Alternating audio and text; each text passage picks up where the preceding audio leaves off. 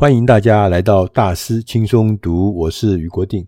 今天我们要来跟大家选了一本书，是谈行销，行销的品牌如何来摆脱价格竞争的制胜策略。而这本书的英文名字叫 Brand Leadership，那我们在中文的书名我们翻译成品牌领导。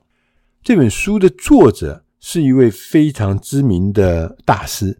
他被誉为现代当代的品牌之父，大卫·艾克。大卫·艾克呢，他除了在加州伯克莱大学呃行销学教书之外，他也跟行销大师科特勒，大家都听过科特勒这位行销大师，他们被誉为也被并列成二十一世纪行销学的巨擘。大卫·艾克呢，他自己是。MIT Sloan 商学院跟 Stanford 大学毕业，他也在学校教书，他还写过十几本的书。另外一位共同作者叫艾瑞克·乔辛史瑟勒。乔辛史瑟勒呢，他是美国南加大大学跟维吉尼亚大学商学院的老师。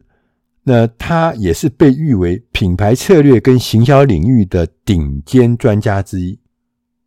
而两位作者呢，都是大师级的人。他今天要告诉我们什么方法、什么策略可以让我们摆脱价格竞争。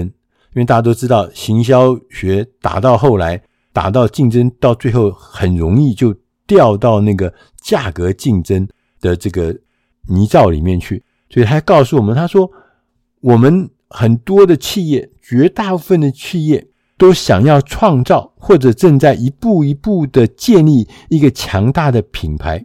大家都知道，品牌很重要，它可以增加我们这个企业在市场上的价值。同时呢，良好的品牌，它可以提供永续的竞争优势，还可以啊，提高获利能力，让这公司因为好的品牌、好的品牌定位，可以让自己的产品或是服务呢，可以。高于市场的价格来卖出去，尽管这样子啊，大家都了解，但是呢，创建强大品牌的方法其实正在急速的转变跟进化中，而创建品牌的重点也从有限的单一市场的范围，就在某一个市场里面，我们把它做着领导品牌没有问题。然后呢，现在已经这个方法是不不够的，我们已经进化成为一个更。宽广、更复杂的全球市场，我们因为网络时代来以后呢，很多事情都是要面对全球的市场。那作者特别提醒我们，实现品牌领导要比单纯的打造品牌要重要很多。我们怎么样来做这个品牌的领导才是最重要。简单的说啊，过去的传统的品牌经营的战术，或者是那种见机行事的反应式的策略。已经越来越没效，失效了，所以我们就要进化成一个更富有策略性、更有愿景的品牌领导方法。同时，品牌策略的关键动力也从销售或者是抢那个市场占有率，进化到这个更深远的一个指标，叫做品牌身份识别。那要做成功的品牌领导，有四个挑战，我们必须要面对。而且要克服，要解决它。这四个挑战分别是定位、建构、方案跟组织。我们仔细的来一个个来跟大家分析讨论一下，作者怎么说？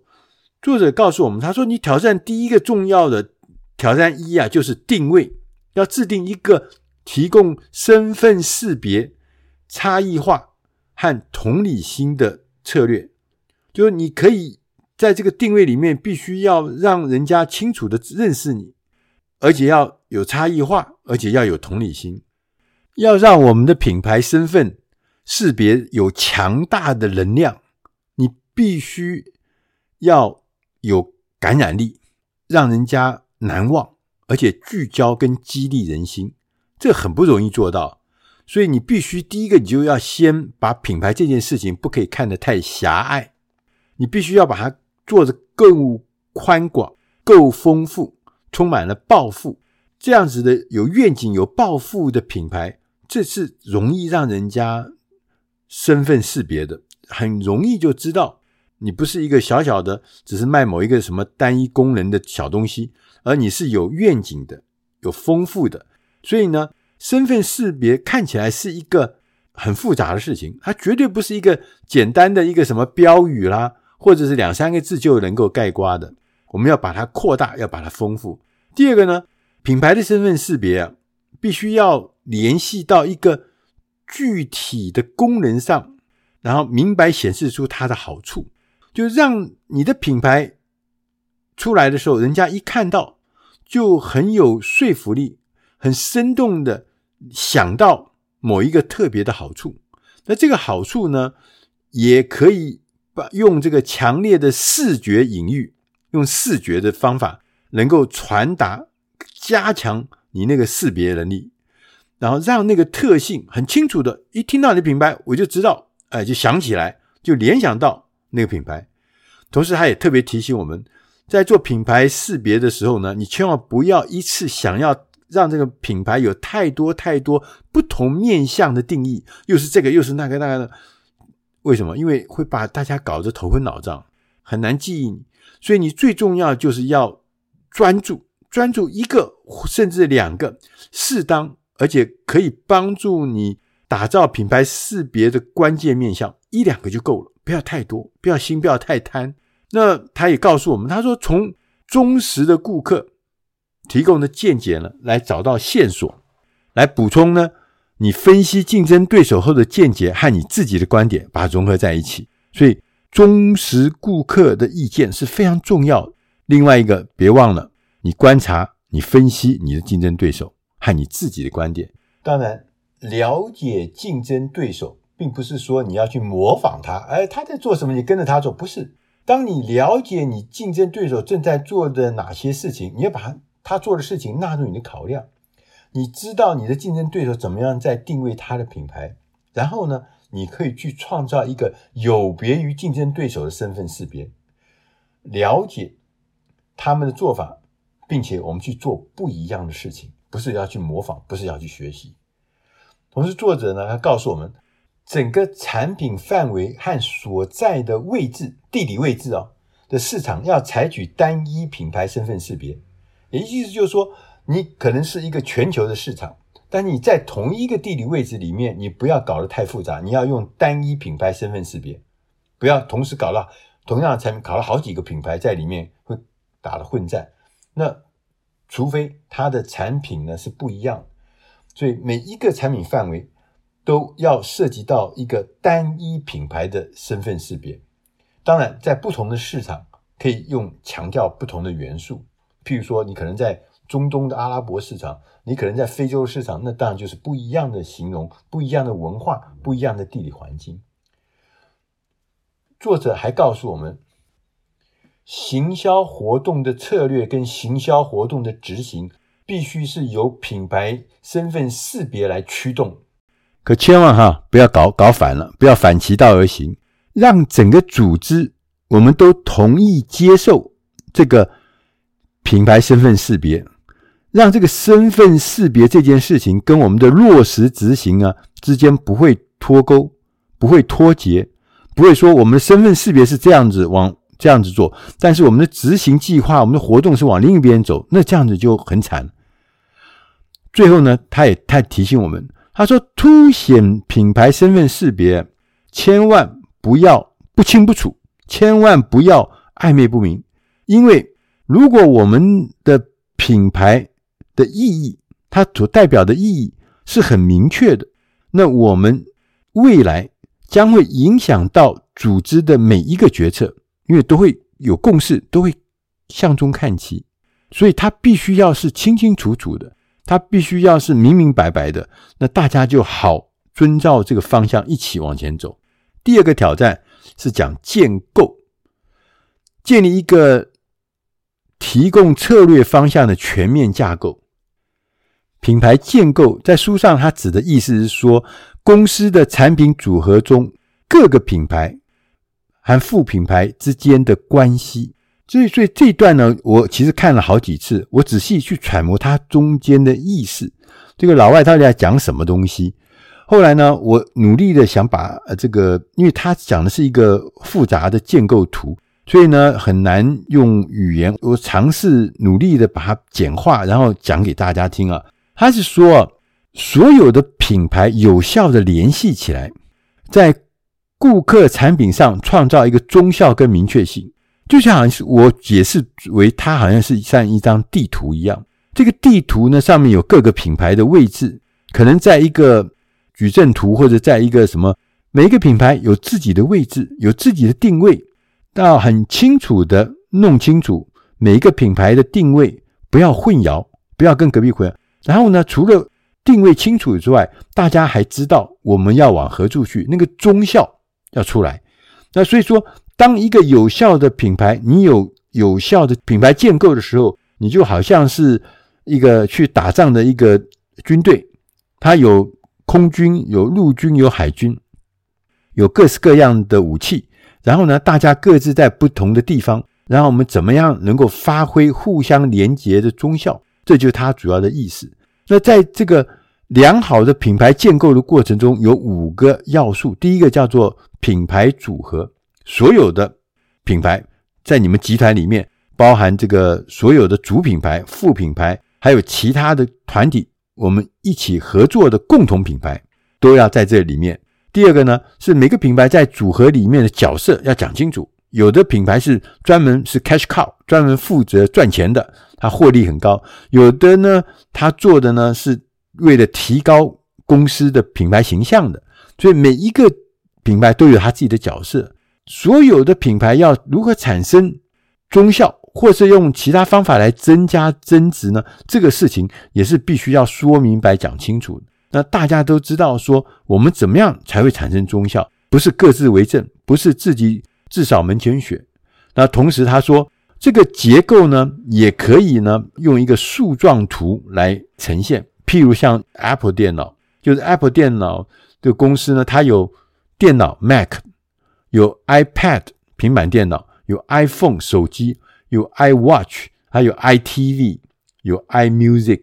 然后呢，在这个每个里面呢，Mac 里面它还有很多很多的产品啊，有什么有 Air 啊，有 iMac 啊，Mac Mini 啊，那它有各式各样的东西，那就可以做成一个树状图，就可以让你知道你的东西就像地图一样，因为很清楚知道你的布局、你的结构彼此互相的关系是什么。那每一个品牌使用的视觉元素是很重要的。包含它的标志 logo，包含它的包装，包含它的符号，包含它的产品设计，包含它的广告的画面、标语、品牌的外观，每一个事情让人家的感觉都是属于视觉元素，你必须要注意，你必须要有一致性。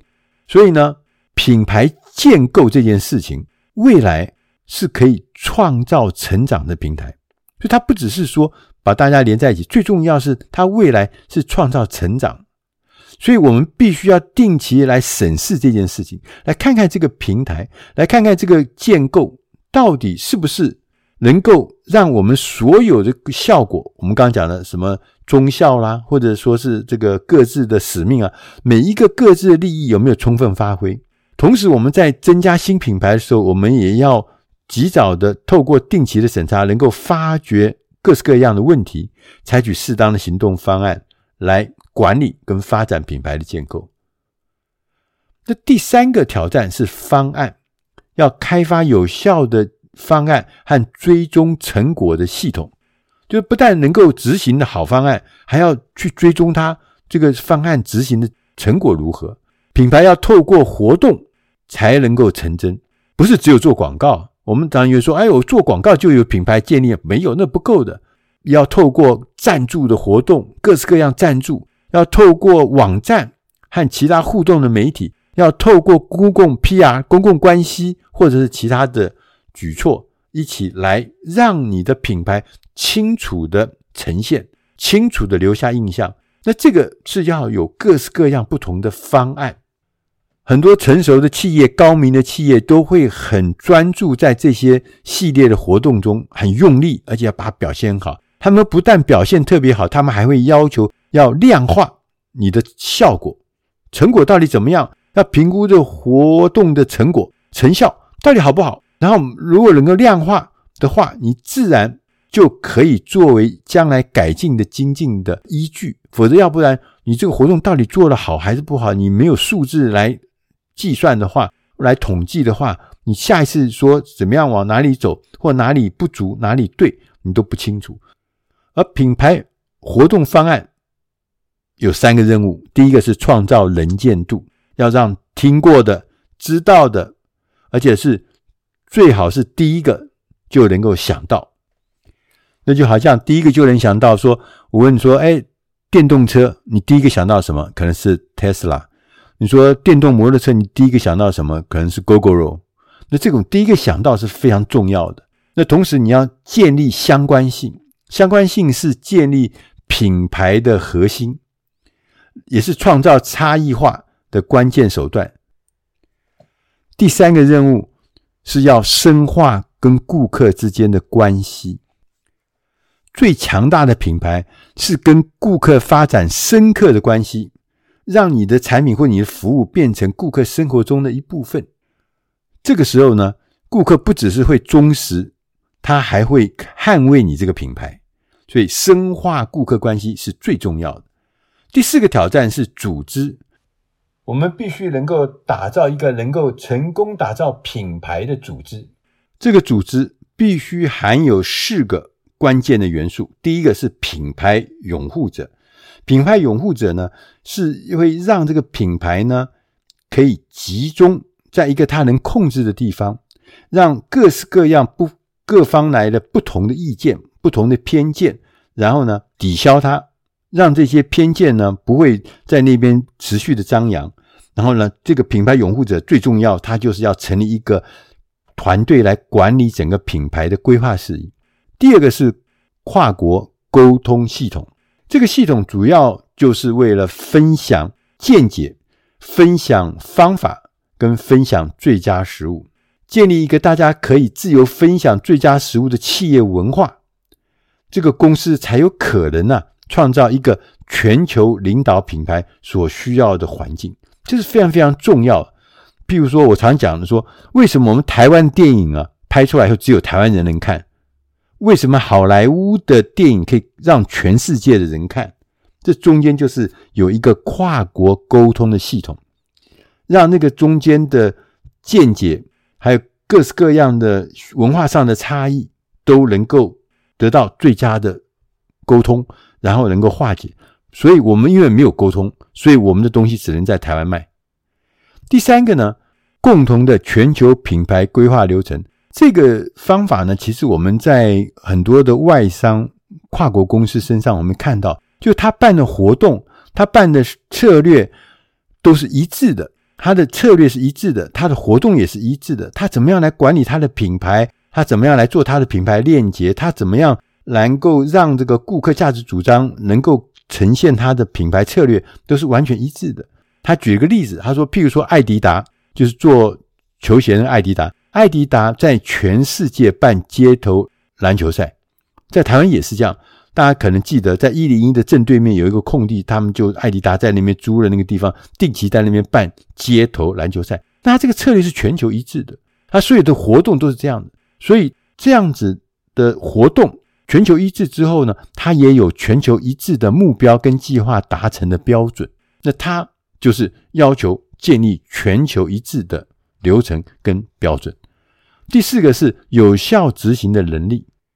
大家都知道，我们如果要把自己的品牌做到全球市场去的话，如果你心是这么大的话，它一定会面临很多很多的内部挑战跟各式各样的杂音。你想想看，这个东西是卖到在台湾卖，不要说太远了，卖到菲律宾那边的文化、那边的消费习惯可能就不太一样。那卖到日本去又不一样，卖到中国大陆去也不一样，所以这有很多内部的挑战，需要一个优异的执行能力，否则要不然光是吵架讲话就讲不完，吵也吵不完。在这本书的最后，作者特别特别提醒我们，他说：“因为我们打造品牌的资产，大家都知道很重要，这可能是最重要的事情之一。但是呢，因为这个品牌资产是一个无形的资产。”它很很不容易量化，在资产负债表也很难说你这个品牌的价值是多少，在资产负债表上也没有这个项目叫做品牌资产，好像没有。所以说，你怎么样来量化它？你怎么样来看到它的价值估算？这是一个重要的事情。作者建议我们，他说，其实我们可以做一个概念的模型。这个概念的模型呢，就是从传统重视品牌形象，我们转化成追求品牌的知名度、品牌的认知、品牌的相关性、品牌的忠诚度的一个概念模型。当这些模型虽然很不容易产生，也很不容易为它辩护或是维护，但是如果你没有建立这个模型，就像我们前面讲的这么多事情，你将你没有这个模型的时候，你很难去推动持续的推动品牌领导的运动，因为你很难跟人家沟通，也很难跟人家说明，因为你没有模型嘛。当你有了模型，就很容易清楚的跟人家沟通。当你迈向这个全球化的过程中，这件事情是很重要，要建立起一个品牌的概念模型。最后呢，他们引用了一个著名管理学家汤姆·皮特斯的话，他说：“在越来越拥挤的市场，笨蛋才会打价格战，赢家会想办法在顾客的心中创造可持续的价值。可持续的价值，这才是最重要。所以打价格战，客人没有忠诚度，随时都会走掉。但是如果建立了一个价值，一个坚实的价值，它就会变成长期忠实的客户。